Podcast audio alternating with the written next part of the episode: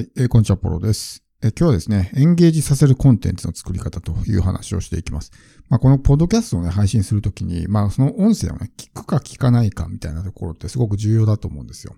で、聞いていて、なんか面白くないなとかね、っていう風になると途中で聞くのやめちゃってね、離脱みたいなことが起こるんで、まあ、内容云々の以前にですね、その、例えば話し方とかね、そういったところで、こう逃げられちゃったりとかってあるんですけど、いかにこの相手をエンゲージさせるのかっていうのは大事なわけですよ。相手が前のめりになって話を聞いてくれるのか、それともなんとなくボケと聞いてんのか、みたいなね、ところだったりとかね。だからこの、例えば SNS なんかは特にそうですけど、あれってみんな結構ぼーっと見てるじゃないですか。なんかこう情報が欲しいなと思って積極的に見てるんじゃなくて、暇だからとりあえずアプリ開いて見て、表示されてるからなんとなくぼーっと見てるみたいなね。だからエンゲージしてないわけですよ、ほとんど。ほとんどもう数秒でね、こう、スクロールされてもう終わりみたいな感じになるんで、まあエンゲージメントが濃くなっていかないわけですね。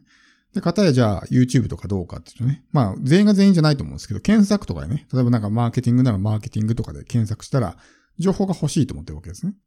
だから、そういうのなんか、あ、これ良さそうだなと思ったら、こう、前のめりになって聞くわけですよ。なんか有益な情報聞けるかもしれないみたいな感じで聞いてもらえるわけですね。だから、これからは特にこのエンゲージさせるっていうのはすごく大事で、エンゲージしないと、やっぱり相手も行動しないですね。行動しないプラス、自分とのその、距離も近くなっていかない。ファン化も進まないわけですね。で、ポッドキャストを配信するときに、まあ、えー、気をつけないといけないのはですね、この話し方のトーンとかなんですね。自然な、まあ、えー、人間の喋り方をするというかね。まあ、声じゃないですか、このポッドキャストって。で、これが例えば棒読みだったらどうですか？例えば今回の話がね、今回じゃなくてもいいですけど、僕のエピソードね、毎回毎回こう、抑揚もなく棒読みで、一切感情がこもっていなかったら、話って入ってきますかってことですね。多分入ってこないと思うんですよ。全然その、なんていうんですか、感じ方も違うし、情報のね、その、聞きやすい、聞きにくいみたいなとこも違うと思うんですよ。でもここが結局そのコンテンツの価値みたいなところで多くの人が間違えてしまうのは、上手に喋るとか、綺麗に喋る、正しい日本語喋るとか、っていうものが、コンテンツの価値なんだ、みたいな風に考えてしまうわけですね。で、そうすると何をするかっていうと、まあ、セリフ帳の台本を作ったりとかね。その最初にもう読み上げるタイプの台本です。箇条書きじゃなくてね。で、それをこう一言一句ね、間違わずに読むみたいなことをするわけですよ。で、それをすると、我々はね、別にナレーターでもないし、朗読のプロでもないから、まあ、非常に不自然な感じになるわけですね。人間と、例えば自分の家族とか友達とかで喋るときって、そんな台本読むみたいな喋り方しないじゃないですか。もっとこうね、感情のこもった感じだったりとか、トーンも一定じゃないしね、まあとか、っていうのも、全然そうね、えー、いろんなパターンがありますね、状況によって。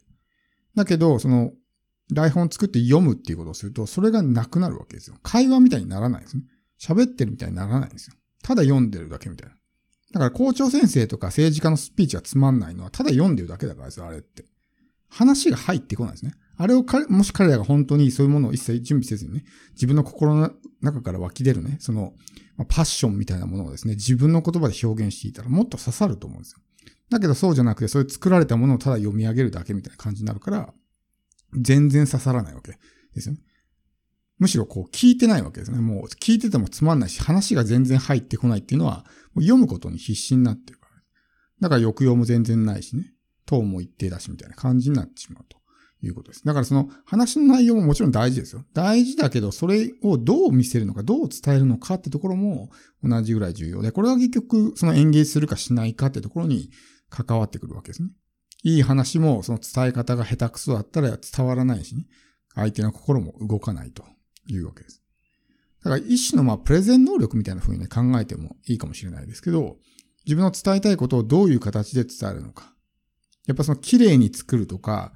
なんか上手に喋るとかね。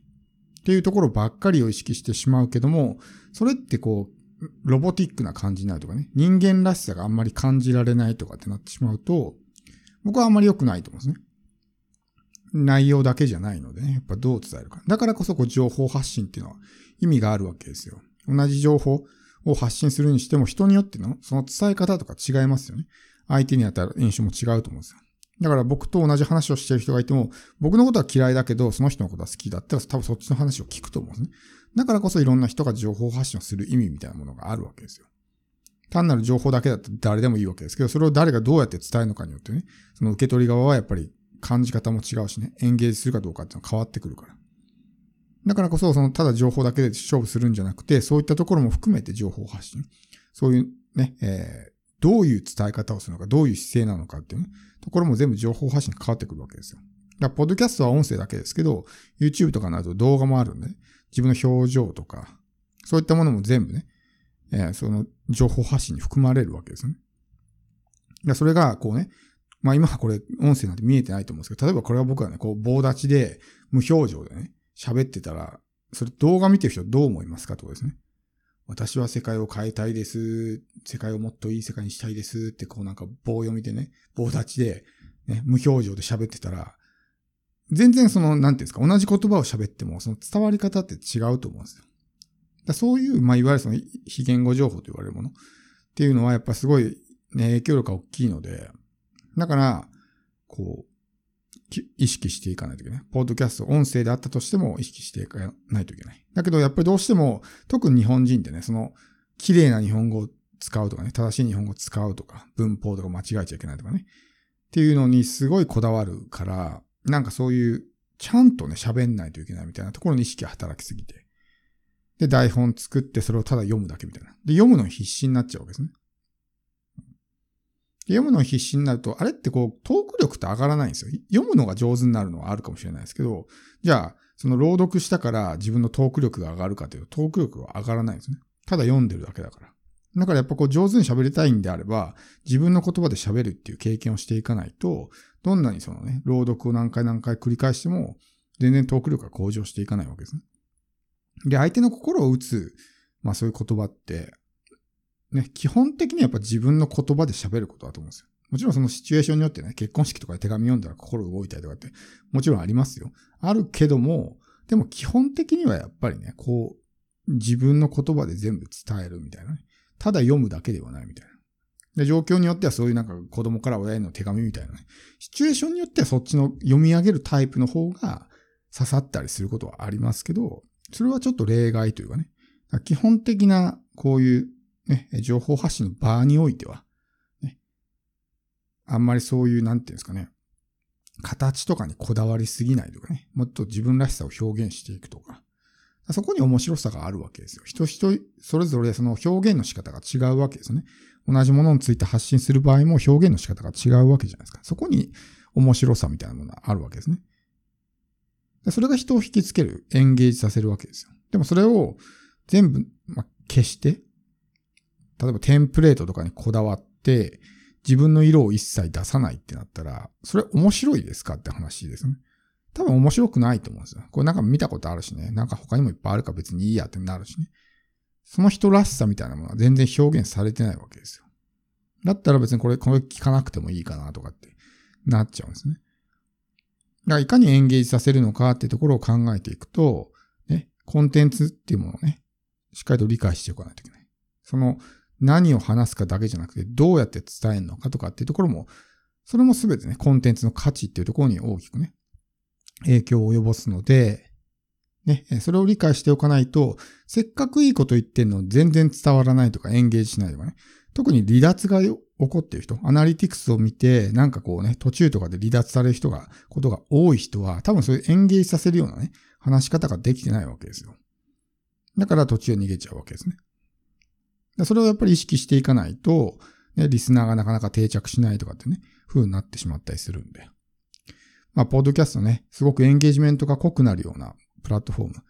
まあ、他の TikTok とかね、ああいうのって本当にこう短いアテンションスパンでどんどんどんどんこう切り替わっていきますけど、ポッドキャストっていうのはね、こう気に入った番組があったら継続してね、リスナーが聞いてくれるようになるんで、結構ね、えそのアテンションスパンとか関係ないわけですよ。あれは状況によって SNS っていう文脈においてはアテンションスパンって短いかもしれないけど、自分の興味あるジャンルだったらね、10分だろうが20分だろうが1時間だろうがね、聞いてると思うんですよ。